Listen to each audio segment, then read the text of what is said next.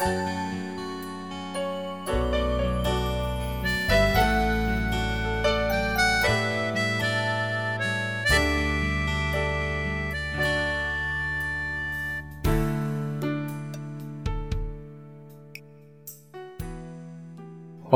un saludo muy especial desde Lima, Perú, a cada uno de ustedes, los que nos escuchan. Eh, este proyecto, este podcast, tiene como objetivo poder compartir la palabra de Dios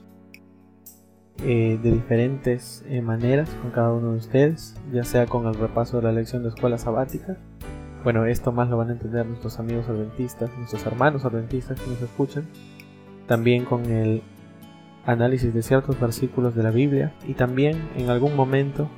poder analizar juntos los capítulos que se leen en el plan revivados por su palabra, que es leer un capítulo de la Biblia cada día. El, también es uno de los objetivos de este podcast que pues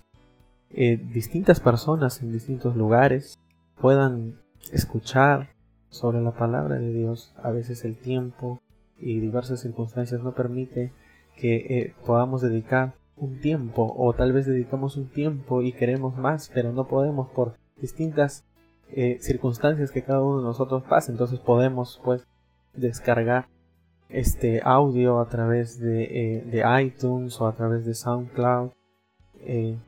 y poder pues escuchar la palabra de Dios con los mensajes que se van a publicar más adelante. Muy bien, eh, hay un versículo muy interesante que quisiera compartir con ustedes antes de culminar este primer episodio introductorio, que es el